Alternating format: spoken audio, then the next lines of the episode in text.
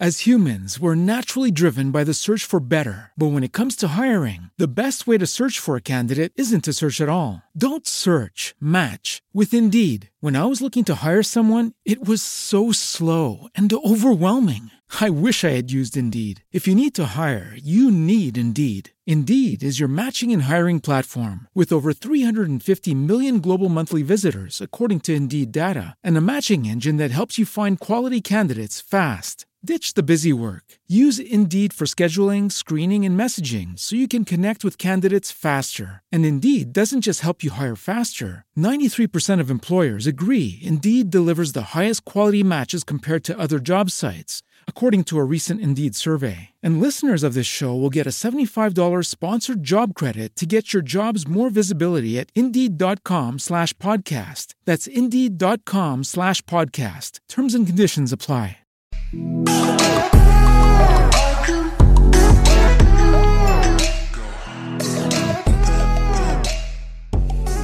Bellezas tropicales, joder.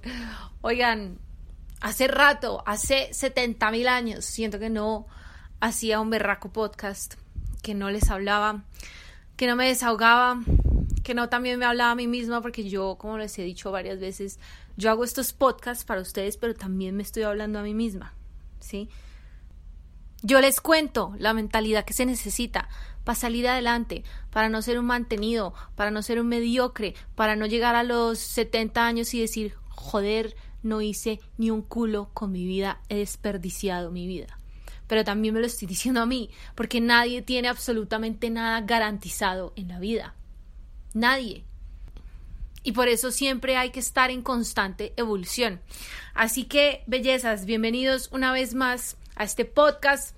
Les habla Isabela Wills y esto es una mentalidad diferente.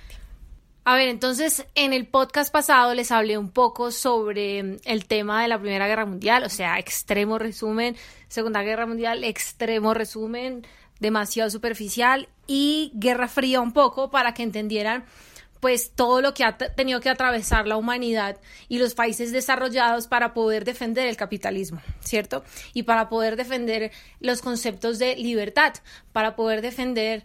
Eh, lo que nos ha llevado como sociedad a desarrollar todos los inventos que, que se han podido desarrollar gracias al capitalismo, gracias a que se reconoce el trabajo de las personas, gracias a que se les deja producir y no se le privan de libertades como si hizo la Unión Soviética. Entonces, les contaba todo eso porque es extremadamente importante pues entender eso, valorar la libertad que tenemos hoy en día.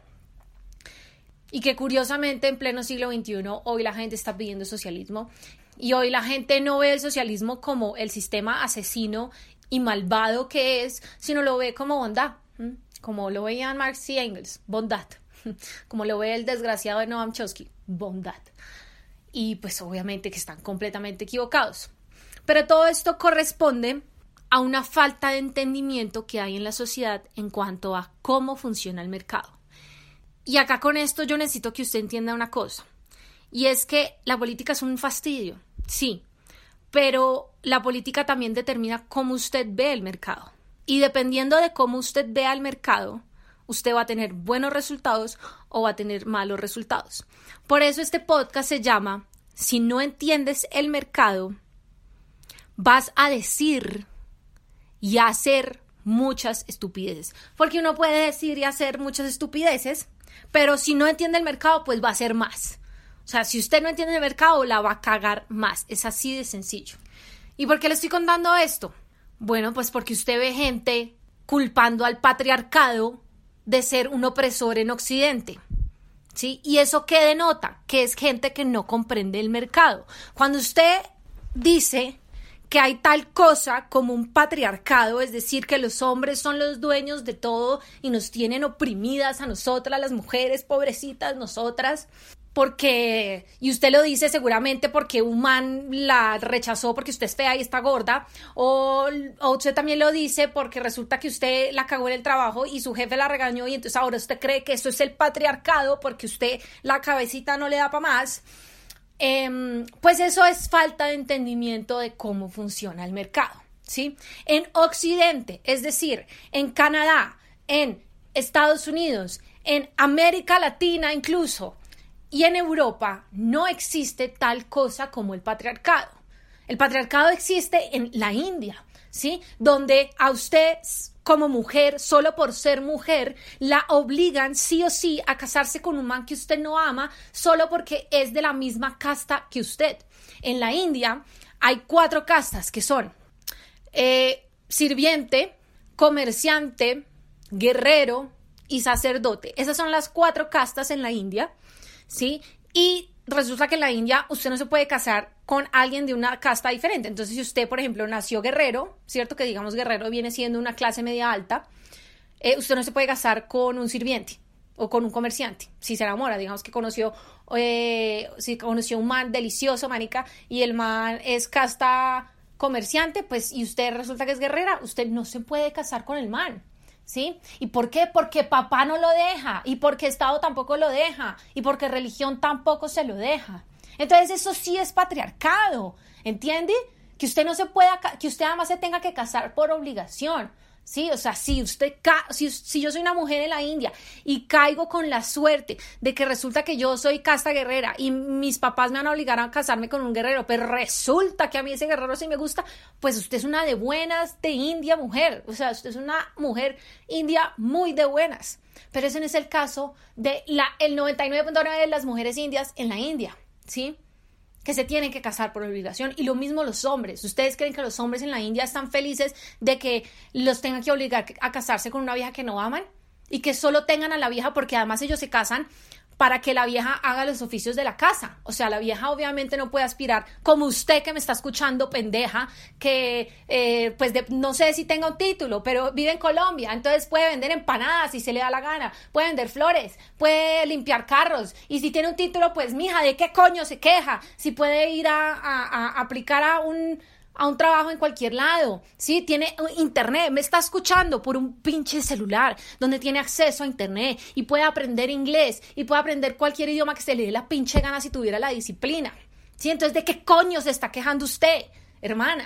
¿Sí? Entonces yo siempre digo, hombre, que salgan a marchar y la culpa no era mía, ni dónde estaba, ni dónde vestía, ni cómo vestía, lo que sea, que ya me la sé, que es un reggaetón, además todos nos estamos burlando de ustedes porque son una manada de pendejas, ¿sí? O sea, por favor, es como, porque no maduran un poquito? O sea, hacer una canción y todo lo contrario, nosotros nos burlamos de ustedes porque son unas estúpidas.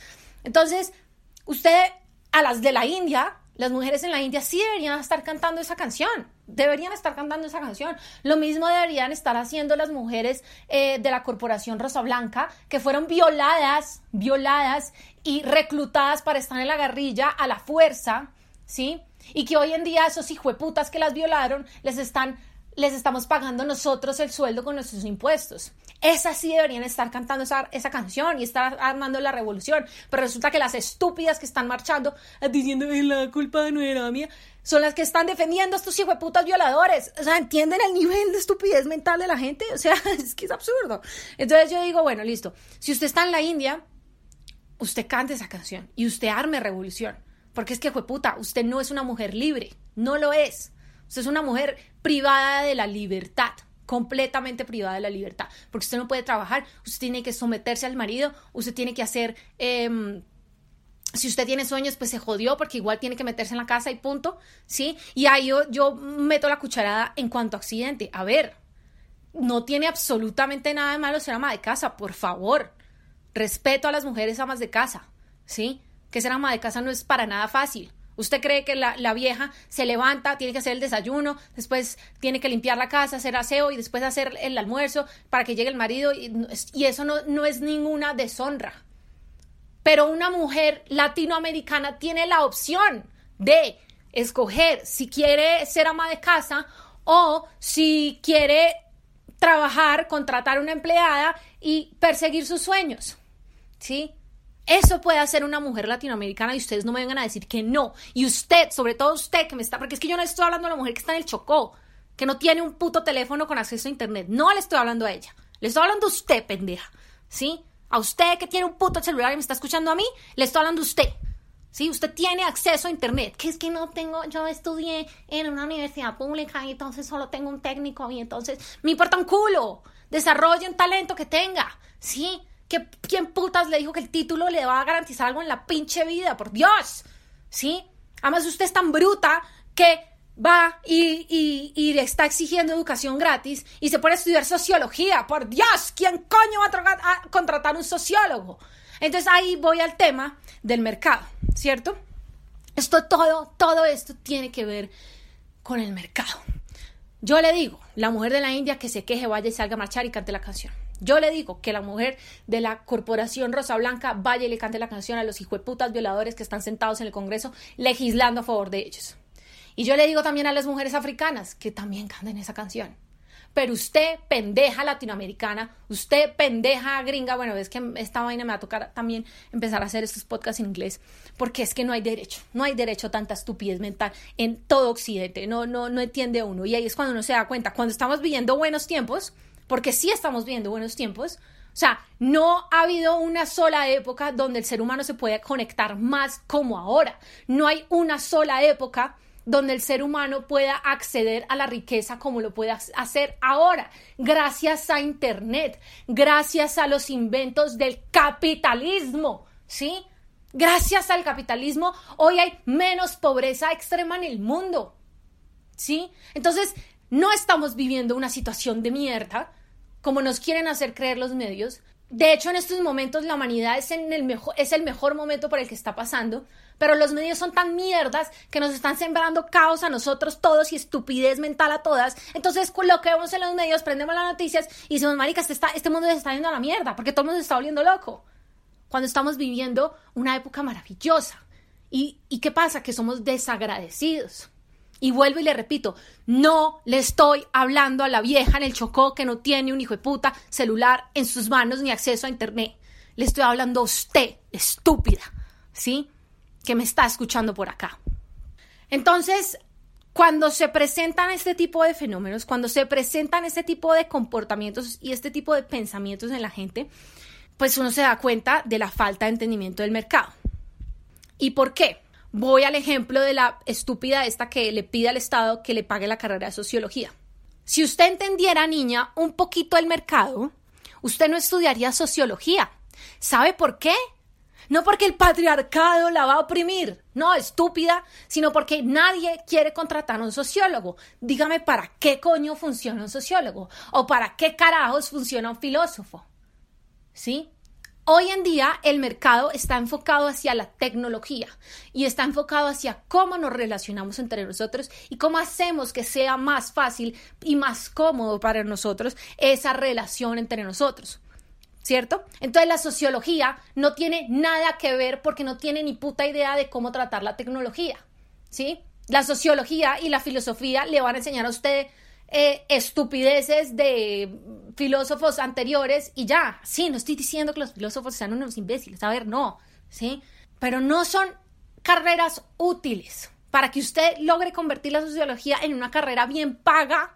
Pues pana, tiene que mostrar otro tipo de talento, bien sea en marketing, bien sea en ventas, bien sea en lo que sea, porque eso es lo que el mercado está demandando, ¿sí? Y acá hay que volver a un concepto extremadamente importante y es la teoría subjetiva del valor. Recordemos que el idiota de Marx, el asqueroso putrefacto, gordo manteco, em, mantenido, porque Marx, yo les he dicho 70 mil veces que era un hijo de puta mantenido, que todo lo, todo lo heredó, pues por eso le encanta el comunismo y por eso, pues por eso se lo inventó. ¿sí? Y, mm, el man inventó una teoría que era la teoría del valor trabajo. Es decir, que un bien vale por el trabajo que se haya invertido para elaborar ese bien. Es decir, yo tengo una empresa de zapatos, ¿sí? Yo soy este Vélez, ¿cómo se llama el, colombiano este Vélez? Bueno, yo tengo una empresa de zapatos, yo soy Arturo Calle. Y entonces, según el imbécil de Marx, eh, Arturo Calle, unos zapatos de Arturo Calle no deberían costar, no sé, 230 mil pesos como cuestan unos zapatos de Arturo Calle, sino que deberían costar lo, lo que el trabajo como tal, entonces debería costar la, el, la materia prima con lo que se fabrican los zapatos, el salario pues del trabajador que se pone a, fabricar el zapato, la luz, yo qué sé, el transporte y ya. Y entonces eso es lo que debería valer el zapato, ¿cierto? Entonces, entonces Marx decía, no, pues es que no me pueden cobrar más, porque entonces si me cobran más, entonces el empresario va a ganar algo. Y como para él eso era un pecado que el empresario se ganara algo, pero pecado, marica, es que es el colmo, o sea, el empresario se inventó la idea, puso a la gente, puso el capital y es un pecado, según Marx, que el hijo de puta se lleve su platica. Entonces, según él, el precio del zapato tiene que valer el material, el costo del material del zapato, el costo de lo que vale el trabajador, el costo de la luz, el costo de la máquina de coser, ya. Y ese es el valor del zapato.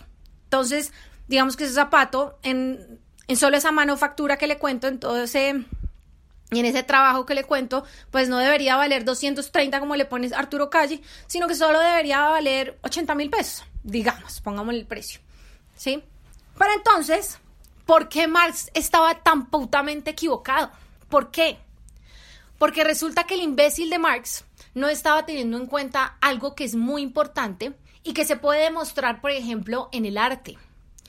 Un cuadro, un cuadro no vale por el óleo, lo que cueste la pintura, lo que cuesten los óleos, lo que cueste el barzol, lo que cueste el pincel y lo que cueste el lienzo. Ese no es el valor de un hijo de puta cuadro. O es que yo estoy loca y me estoy inventando la vaina. No, ese no es el valor de un cuadro. El valor de un cuadro es un valor subjetivo. Porque yo, digamos, pude, yo, Isabela Wills, pude haber descubierto a Picasso, pude haber eh, vivido en la época de Picasso, yo estaba en el Titanic y entonces yo vi un cuadro de Picasso y me pareció una chiva y ya, y lo compré, pero yo le puse el precio, ¿cierto? Entonces, me pareció una chimba, pero digamos que el cuadro, yo vi el cuadro de Picasso colgar en una galería X porque eso es lo que pasaba con los cuadros. Los cuadros adquieren valor por gente que le da el valor, no por lo que cuesta el material, no por lo que cuesta hacerlo, sino por lo que la persona está dispuesta a pagar por ese objeto, ¿sí? Eso con el arte.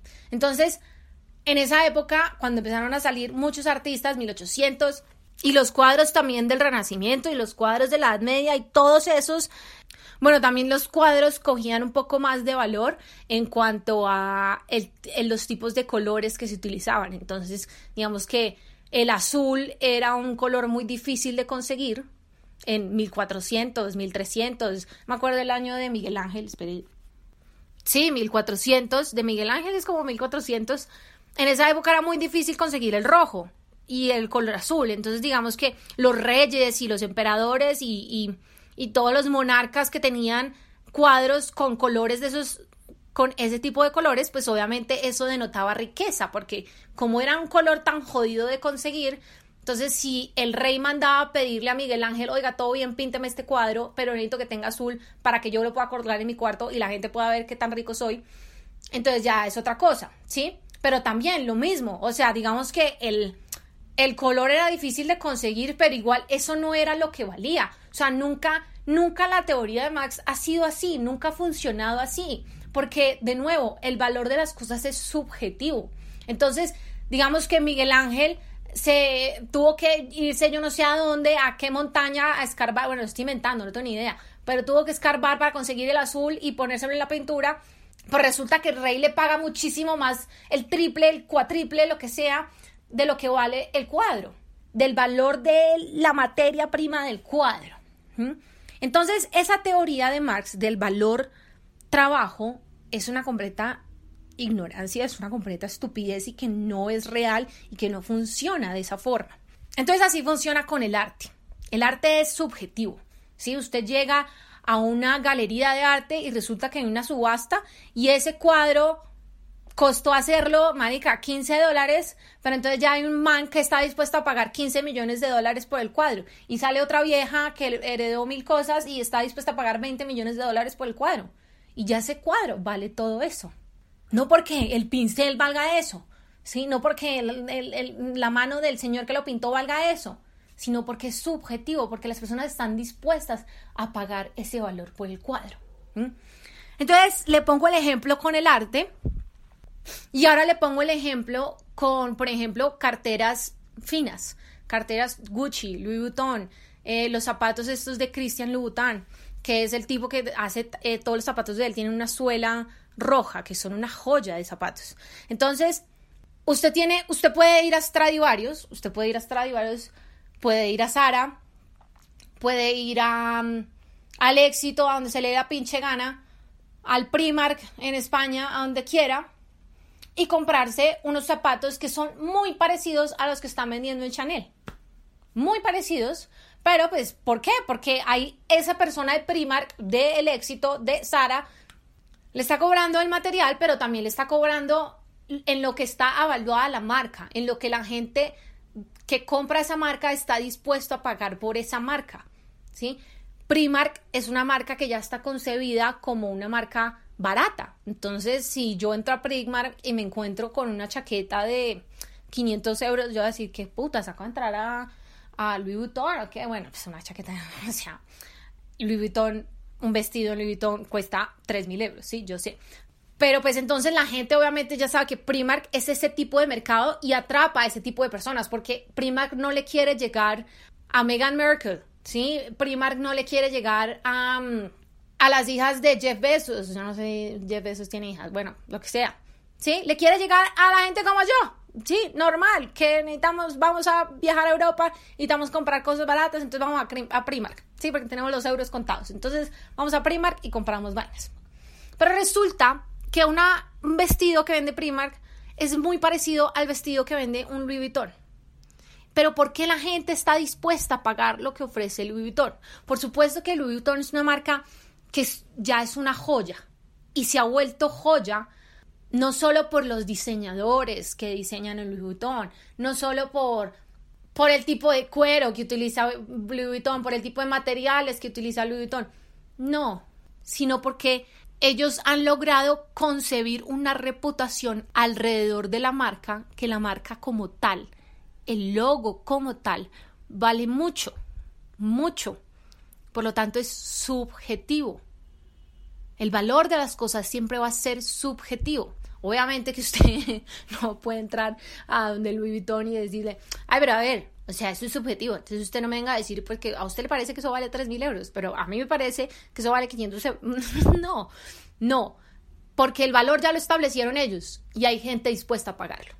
Por lo tanto, As humans, we're naturally driven by the search for better. But when it comes to hiring, the best way to search for a candidate isn't to search at all. Don't search, match with Indeed. When I was looking to hire someone, it was so slow and overwhelming. I wish I had used Indeed. If you need to hire, you need Indeed. Indeed is your matching and hiring platform with over 350 million global monthly visitors, according to Indeed data, and a matching engine that helps you find quality candidates fast. Ditch the busy work. Use Indeed for scheduling, screening, and messaging so you can connect with candidates faster. And Indeed doesn't just help you hire faster. 93% of employers agree Indeed delivers the highest quality matches compared to other job sites, according to a recent Indeed survey. And listeners of this show will get a $75 sponsored job credit to get your jobs more visibility at Indeed.com slash podcast. That's Indeed.com slash podcast. Terms and conditions apply.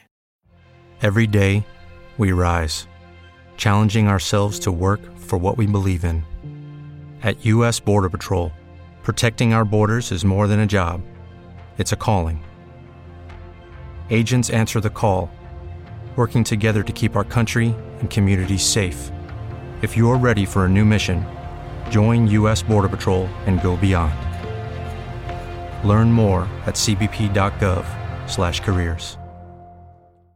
ese valor ya está establecido.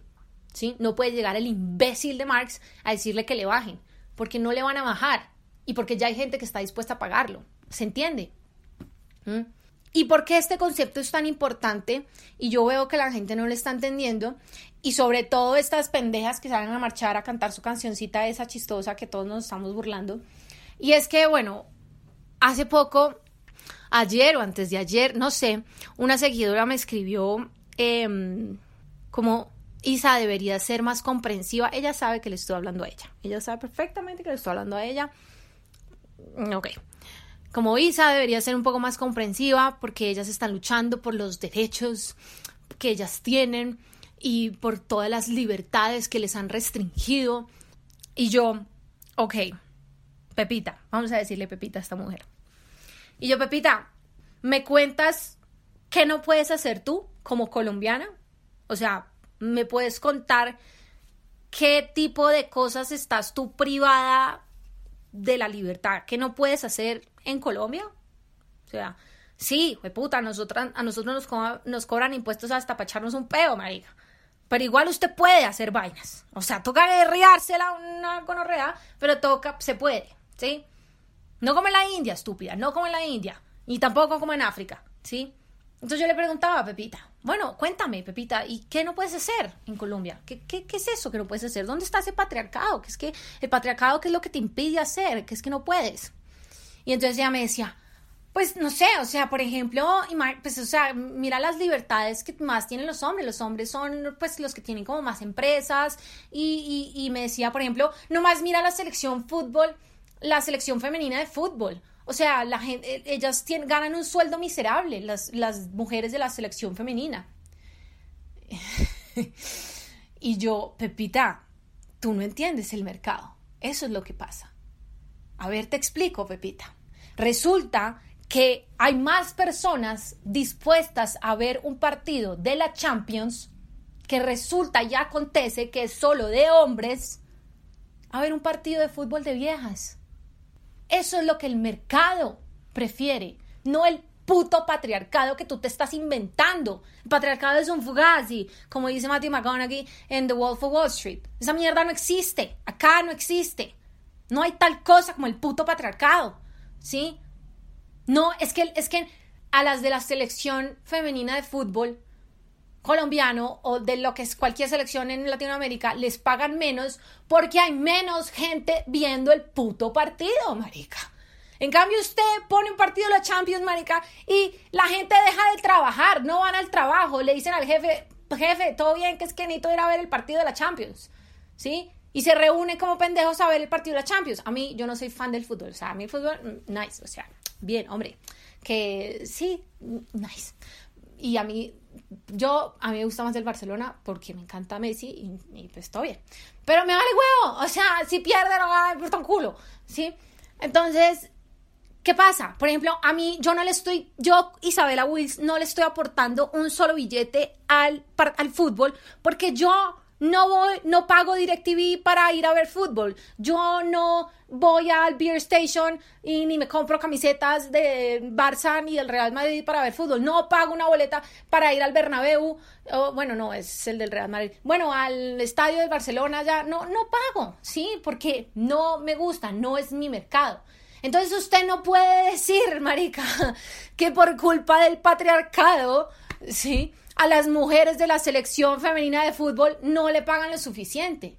No le pagan lo suficiente porque no lo está viendo suficiente gente, porque no hay la cultura de ver suficiente fútbol femenino, porque de pronto no es tan chimba de ver, sí, porque de pronto a los manes no les parece atractivo ver a las viejas ver fútbol, o de pronto sí les parece, pero no hay suficientes manes viendo esa vaina, y por lo tanto no hay marcas, marcas patrocinando esos partidos de fútbol. No hay las suficientes marcas. Y si no hay las suficientes empresas patrocinando ese partido de fútbol, pues entonces estas viejas no reciben el sueldo que deberían tener, que no, no es que deberían tenerlo, es que reciben el sueldo acorde a lo que pagan las marcas. Así funciona el mercado.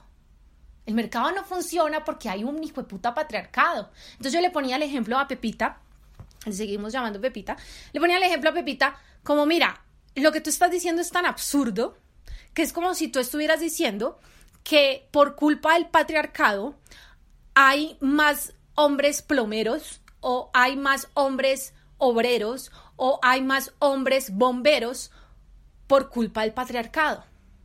Y resulta que no, mamita, no, Pepita hay más hombres obreros y hay más hombres plomeros y hay más hombres bomberos porque hay más hombres dispuestos a hacer ese tipo de trabajo. No hay suficientes hombres que sean empleados domésticos porque no hay hombres que estén dispuestos a hacer ese trabajo.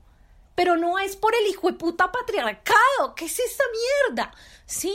Por eso cuando usted no entiende el mercado, dice estupideces y hace estupideces. ¿Mm? Por eso cuando usted no entiende el mercado, vaya y estudia sociología sabiendo que después se va a estar muriendo de hambre porque nadie la va a contratar. Entonces eso no es culpa del patriarcado que no existe, eso es culpa suya porque usted es una estúpida. Ya. Entonces, ¿cómo hacemos para que la selección femenina de fútbol tenga más espectadores? Entonces eh, las mujeres puedan, en esa selección, puedan recibir más plata y puedan ganar mejor. Pues mamita, ya que a usted le encanta tanto y quiere defender a las chinas de la selección, pues eso arme un combo usted con la gente que conoce y vayan y pagan las boletas del estadio donde van esas viejas. O compre las camisetas de las viejas, de la selección de las viejas, o, o pague el canal exclusivo si es que tienen canal para, para ver el partido de las viejas, yo qué sé. Pero usted, usted, ser humano, es el que contribuye al mercado, no el hijo de puta patriarcado. ¿Sí me entiende? sí me hago entender, perdón, porque es que también se ofenden con, con todo, ¿no? Entonces digo sí me entiende y es como si yo lo estuviera tratando de mongólica. No, es que no joda. Y acá se toca el tema también de las viejas que uno ve, que uno ve marchando en el paro este de mierda, ¿sí? Y entonces se quejan de que el salario mínimo es, no les alcanza y se quejan de que... Eh, pues que tienen títulos y, y, están vendiendo dulces en la calle. Y eso nuevamente representa porque usted no entiende el mercado. El salario mínimo, el salario mínimo, si usted lo aumenta, ¿usted qué está haciendo en la economía? ¿Qué está haciendo en la economía? Sea sensato, piense un poquito qué está haciendo en la economía. Si usted obliga a que el empresario aumente el salario mínimo, o sea, usted Estado obliga a que se aumente el, salario mínimo, por lo tanto, todas las empresas tienen que aumentar el salario mínimo. ¿Qué le toca hacer a la empresa? No a Luis Carlos Sarmiento Angulo, no. ¿Qué le toca hacer a una pyme normal? Pues despedir gente, papito, despedir gente. ¿Por qué?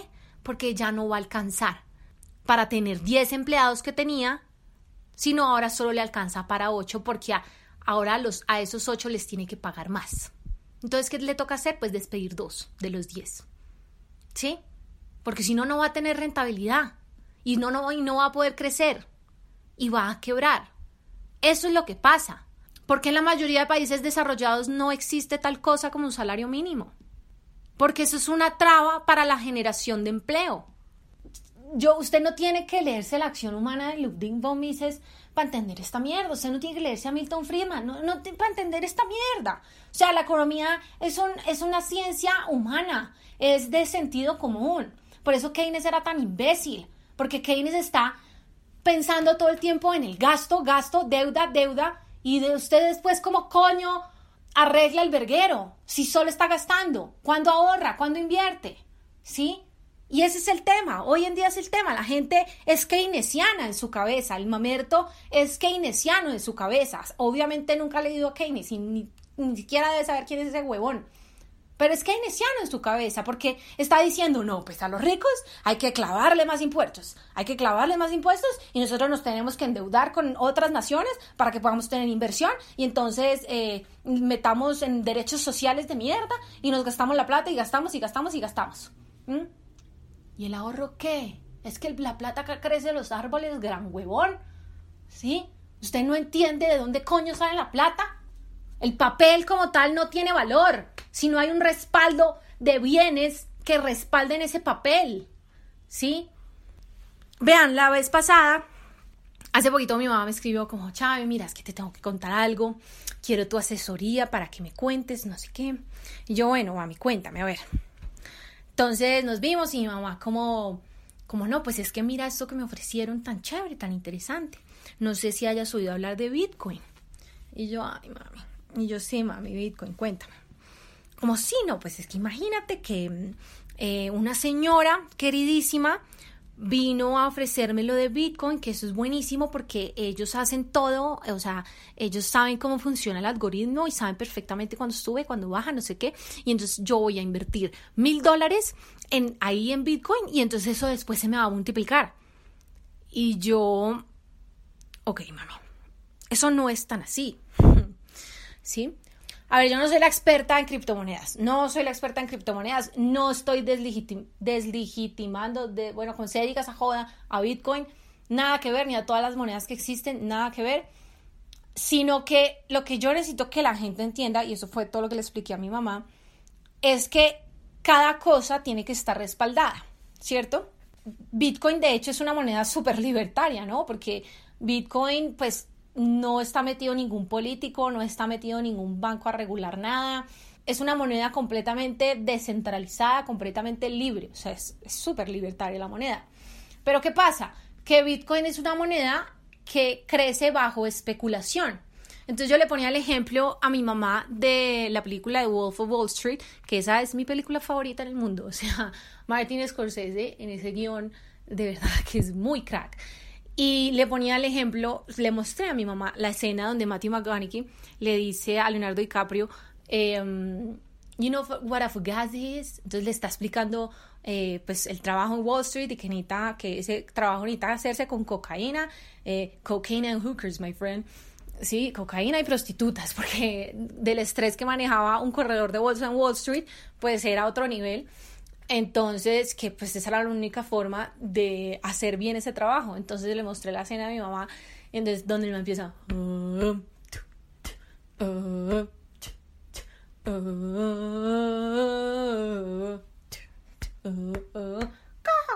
Oye, es que yo hago esa película con todo mi ser. Bueno, entonces en esa escena este man está explicando como Leonardo, Leonardo Jordan, Jordan Belfort le dice a este man como, mira, en verdad yo admiro muchísimo tus clients, tus clientes em, son lo máximo, o sea, qué, qué grandes clientes los que, los que tienes. Y entonces... Ok, round two. Name something that's not boring. laundry? Oh, a book club. Computer solitaire, huh?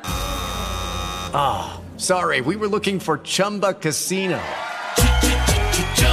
That's right. ChumbaCasino.com has over 100 casino style games. Join today and play for free for your chance to redeem some serious prizes.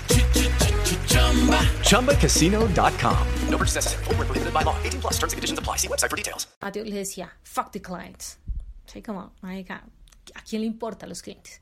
¿Por qué? Porque ellos lo que hacían era coger un stock, un, sí, un stock, coño, como se diga en español, Em, de Disney, de compañías que tienen respaldo económico, que tienen billete de verdad, ¿sí? Respaldado. Y esas eran las que ponían a mover en la bolsa para que la gente invirtiera. Pero entonces también los ponían a, a invertir en los penny stocks, como, ah, acciones, ya, marica, casi no puedo. En penny stocks, y ellos lo llamaban las sí, las stocks que son una mierda, las acciones de empresas que acaban de empezar y que no tienen ningún capital grande. Y obviamente estos manes con la parla, porque Estados Unidos es un país de gente extremadamente emprendedora, pero además porque te venden un puto hueco, marica. A ti un gringo es capaz de decirte, vea, tengo el bollo de Pablo Picasso, este es el bollo de Pablo Picasso, y yo por este bollo de popó le voy a cobrar un millón de dólares. Y hay gente que paga esa mierda, güey. Pero porque el gringo, marija, o sea, es putamente bueno, buen vendedor. Entonces ellos con las penny stocks decían que eso era, mejor dicho, el futuro y resulta que eran compañías quebradas, jodidas y hacían que la gente metiera plata en esa vaina y ellos se llevaban la comisión de commission del 50%. ¿Y qué hacían con esa comisión? Marica, pues se la gastaban, se la gastaban toda, marica, se la hartaban, se la bebían toda. Y, y entonces ahí Matthew McConaughey le explicaba, como vea, nosotros no tenemos idea o sea, nadie en Wall Street decía, ni Warren fucking Buffett sabe si, la, si va a subir, si va a bajar, si va a dar vueltas, si va a no sé qué, porque es una fugazi. Entonces le dice, you know what a fugazi is? Y the fugazi is fake, no se sabe. Y lo mismo pasa con, con Bitcoin. O sea, nadie tiene asegurado que realmente Bitcoin vaya a crecer mucho o no. Porque, ¿qué pasa? Que hay, un, que hay una moneda que sí está respaldada, que se llama el dólar. Y el dólar es una moneda que cada día es muchísimo más fuerte, es muchísimo más fuerte, no solo por petróleo, sino por todo lo que ha logrado construir ese país y el respaldo económico, de reputación, de, de todo que tiene el dólar, ¿sí? Y además, gracias a Donald Trump, pues Estados Unidos cada vez tiene una economía muchísimo más fuerte, por lo tanto el dólar es muchísimo más valioso, vale más. Por eso el dólar aumenta. El dólar no aumenta por el patriarcado, grandísimas pendejas, ¿sí? El dólar, acá nosotros tenemos que pagar más por el dólar porque nosotros no generamos la suficiente riqueza, por lo tanto, nuestro peso no se puede acercar todavía al dólar, ¿sí? Para que un peso, para que el peso colombiano llegue a valer mucha plata, la población colombiana tiene que generar la suficiente riqueza para que ese peso valga. ¿Sí me hago entender? Por eso es que usted no puede imprimir billetes como se le dé la puta gana. O sea, como, como hace Maduro y como hacen todos los comunistas cuando no saben de dónde más sacar plata, porque se quedan sin plata porque hacen que la gente deje de producir, ¿sí? Entonces usted no puede salir a imprimir billetes porque no tienen respaldo económico ni de bienes ni de servicios esos billetes, ¿sí? El papel, si no tiene respaldo, usted lo mete al mercado y lo que hace es generar inflación. ¿sí? Y que la gente no pueda comprar porque ya es putamente caro y necesite demasiados billetes para poder comprar una bolsa de leche, como pasa en Venezuela. ¿Sí? O sea, le estoy explicando esta mierda, mejor dicho, lo que le digo, yo no soy economista, yo no, medio entiendo esta mierda, pero es más o menos así. Y entonces yo le explicaba a mi mamá, como mami, mira, ¿qué pasa con Bitcoin? Que Bitcoin es una, es una moneda que ha crecido a punta de especulación. Entonces, hay una escena que Matthew McConaughey le decía a, a, Leonardo DiCaprio, le decía, your, your only job is to put meat on the table. O sea, tu único trabajo es poner carne en la mesa, carne en la mesa. ¿Qué hicieron los que se inventaron Bitcoin? Pusieron carne en la mesa. Que si esa era carne podrida, que si esa era carne buena, que si era carne mala, que sabía rico, que si ni idea, ni idea. Pero ¿qué pasó? Alguien vio esa carne, y en ese momento, cuando esta gente se inventó la moneda de Bitcoin, esa moneda no valía un culo. ¿Sí? Pero resulta que alguien vio esa moneda y dijo, uy, marica, yo voy a meter plata ahí. ¡Pum! Metió plata. Entonces, ¿qué pasó con la moneda? Valía un poco más. Y entonces em, llegó otro como, uy, marica, metamos plata también, esa moneda está interesante. Metió plata. Ahí. Y entonces, ¿qué pasó con la moneda? Pues empezó a valer más. Y llegó otro, marica, metamos plata. Y así empiezan a meter plata. Y resulta que el primero que metió la plata dice, marica, yo metí esta mierda hace un año y ahora eh, me metí 10, 10 dólares, digamos, y ahora tengo 100 mil dólares. ¿Qué putas, weón? Lo máximo. Entonces no la saca, como mucha gente debería hacer o no hace. Bueno, no la saca porque dice, marica, me puedo ganar más plata. Y la gente sigue metiendo más plata, sigue metiendo más plata, sigue metiendo más plata. Y de eso se respalda la moneda, de la especulación que le da la gente a la moneda. Entonces yo le explicaba a mi mamá, mami, tú no sabes y ellos tampoco saben, es una fugazi si esa moneda va a subir, bajar, dar vueltas o lo que sea. Claro que uno puede hacer billete, por supuesto que uno puede hacer billete y toca saber de trading. Que yo le decía a mi mamá, mami, para saber de trading, pues hay que ser, no sé, un poco habilidoso y yo no tengo esa habilidad y me has dicho, no me interesa, marica, porque a mí ese tipo de plata o sea, lo que les digo, yo metí plata en Bitcoin, metí 500 mil pesos el año pasado, antepasado, no sé, pero lo dejo ahí, marica, si llega a crecer, pues chimba, y si no, pues marica, ¿sí me entiende? Porque yo sé que hay una moneda muchísimo más fuerte que es el dólar. Entonces yo, Isabela Wills, no invertiría un capital ni el gonorrea en Bitcoin porque yo no sé qué va a pasar con esa moneda. Yo no sé si esa moneda, marica, el día de mañana la gente quite toda su plata de Bitcoin y entonces la moneda ya no valga un culo. Y entonces, ay, de pronto sí, de pronto yo metería un platica para, para que después vuelva a valer mucho y así, no sé. O sea, mi punto es que funcionaba un poco, yo le explicaba a mi mamá que ese tema funcionaba un poco como Wall Street, que pues uno no sabe si va a subir, bajar o qué. Entonces, que sí hay que estar, mejor dicho, que sí hay que tener cierto conocimiento para de pronto saber el algoritmo si va a subir, bajar o no sé qué. Y pues no lo sabemos. Y entonces a mi mamá le estaban ofreciendo esa vaina. Y yo le dije, mami, pues piénsalo bien. O sea, eh, tienes que ser consciente que si vas a meter mil dólares, pues que, puede que después te den 800 o puede que después se te conviertan en tres mil. Y bueno, ¿y qué? Tres mil dólares. Ah, bueno, pues rico, marica.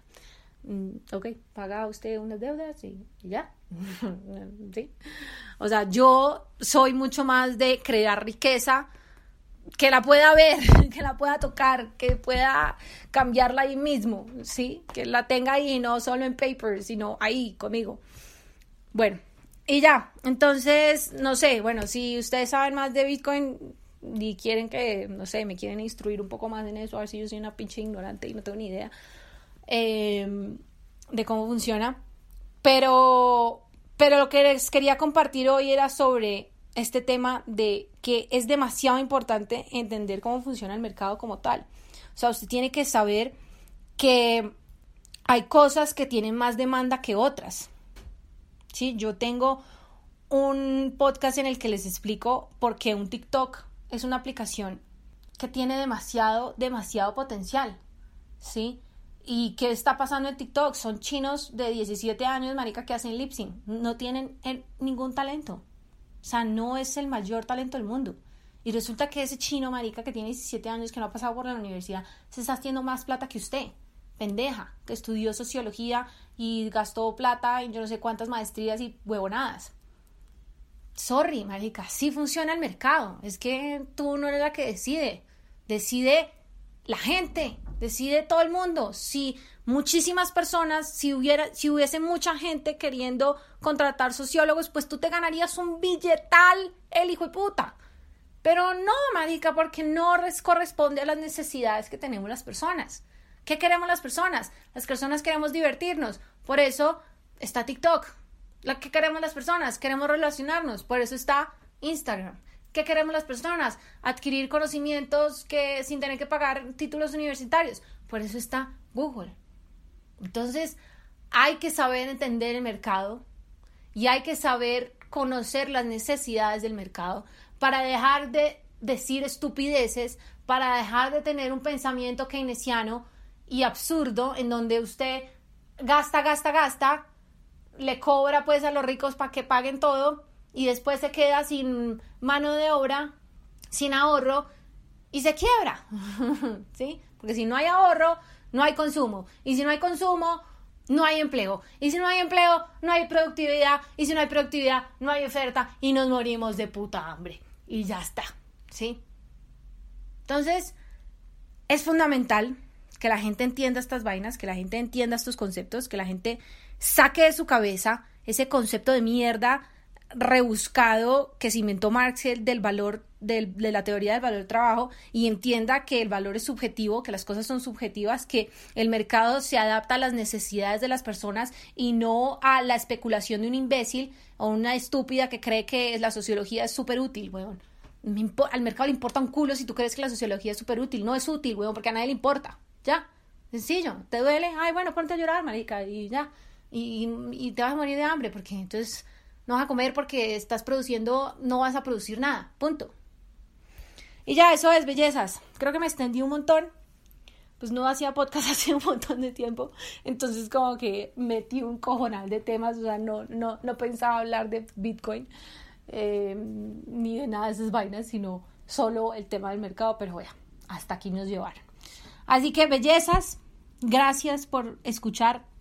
Gracias por, por esos mensajes que me han mandado que yo sé que, les gusta, les ha gustado los podcasts y les pido de corazón, miren, yo necesito que esta vaina le empiece a llegar persona por persona. Si yo no le estoy pidiendo que usted corra en su trabajo con un megáfono y diga, por favor, escuchen el podcast de Isabela Boyd. No, le estoy diciendo que si usted tiene un amigo, le diga, oiga, este podcast le puede servir. Y usted, vieja, si tiene una amiga que ve que es como pendeja y no entiende el mercado, usted dice, venga, vaya y escuche esta vaina. Y ya. Y cada quien es su cuento. Por eso me encanta el tema de los podcasts, porque es como una relación y yo los siento ahí como cerca conmigo y los amo. Y ya, bellezas, eso es todo por hoy. Nos vemos pronto.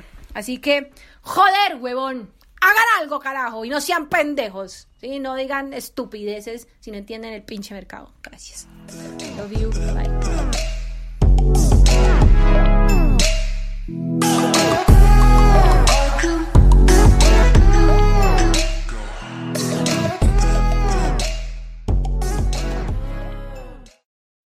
Lucky Land Casino asking people what's the weirdest place you've gotten lucky? Lucky? In line at the deli, I guess? Aha, in my dentist's office.